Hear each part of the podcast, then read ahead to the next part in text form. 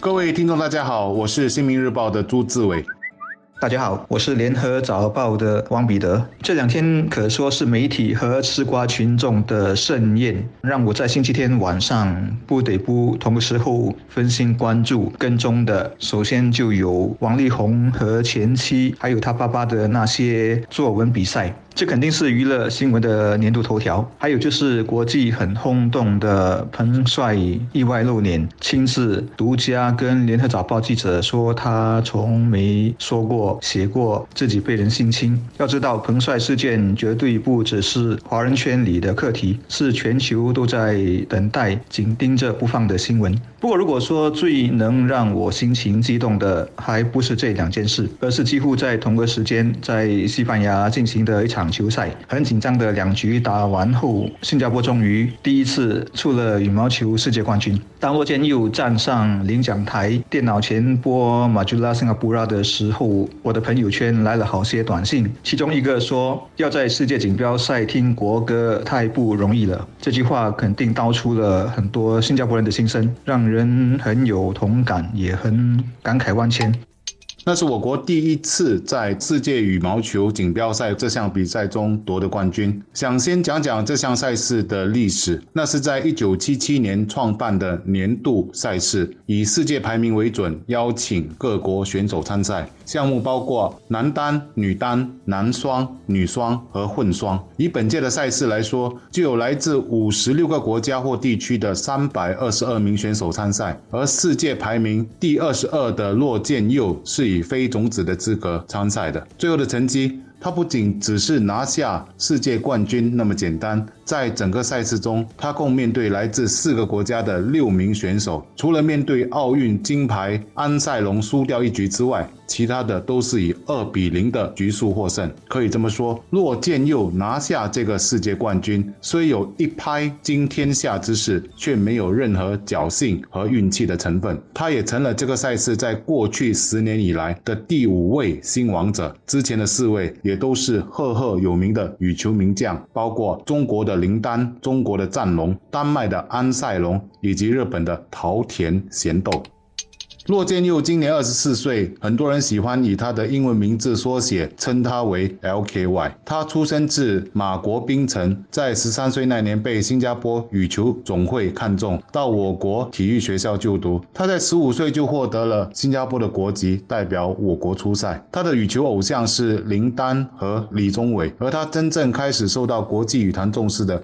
也是因为他在二零一九年的泰国大师赛中击败过林丹，虽然林丹老矣，但要打赢这名传奇人物哪有这么容易？而当时。洛建佑打球的特点已经被许多人看出来，具有巨大的潜力，因为他的速度极快，在球和球之间转换姿势，就算是已经扑倒在地救球还原的速度也很快。再加上他的杀球犀利，防守没有太大的漏洞，使得没有对手敢轻是他。而我认为，让他真正开窍的，却是在奥运会之后，他当了安塞龙的陪练员之后。他当陪练员虽然只有短短的一个月，但天天。和高手过招，让他的球场稳定性加强了不少，自信心也提升。这在他之后比赛能突飞猛进就可以证明。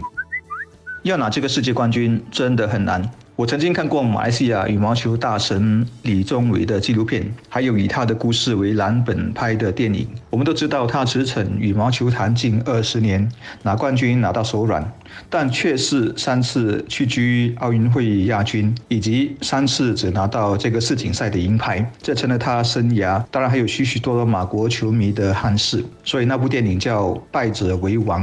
这个冠军不止难得，你看洛建佑这几个月崛起的势头，看他连连打败排名比他高的许多世界高手，还有一种参与了神奇疯狂之旅的感觉。最奇妙、最震撼的是东京奥运结束后，他还去中东给奥运冠军安塞龙做了几个星期的陪练。总之这次第一轮就爆冷淘汰掉了目前世界排名第一、年终总决赛刚称王的安塞龙，而且几天下来过关斩将，自己只输了一局。洛建佑所爆发的能量，我个人能联想到的是，大概十年前华裔 NBA 球员林书豪在纽约，在短短几个月内突然上演的 Insanity 奇迹。平时不太关注羽毛球运动的人，这几个月看洛建佑，大概也有这种平地一声雷的感觉吧。同时很享受，有着许多的无限期待。另外和林书豪一样，必须说在竞技体育，天分是很重要，运气很重要，但努力还是取代不了的。洛建佑的汗水和努力，和他为了追梦而必须做的许多其他牺牲，应该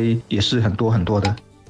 我觉得洛建佑在球场也展现了一名高手所应该具备的临场高应变能力。就像前晚在对垒印度球员的决赛中，他开始并不适应对手打出的贴网球，但第一局后半几个回合下来，他摸熟了球路之后，就开始打出自己的节奏。从那个时候开始，我就知道球赛只能是败在他的手上，而不是赢在对手的手中。而他还很年轻，还有很大的进步空间，主要还是在加。加强稳定性及锻炼好肌肉，以防受伤。而他下一个比赛就在明年的一月，我们当然期待他也能够有好的表现。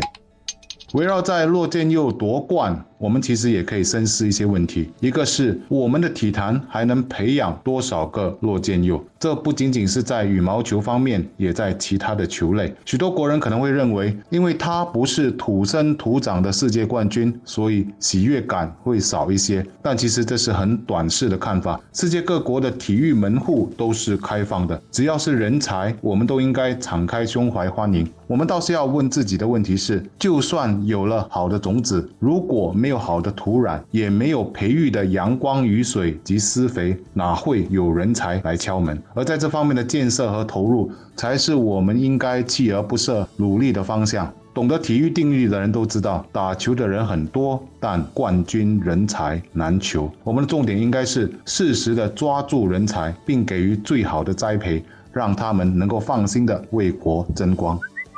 看罗建佑拿冠军很激动。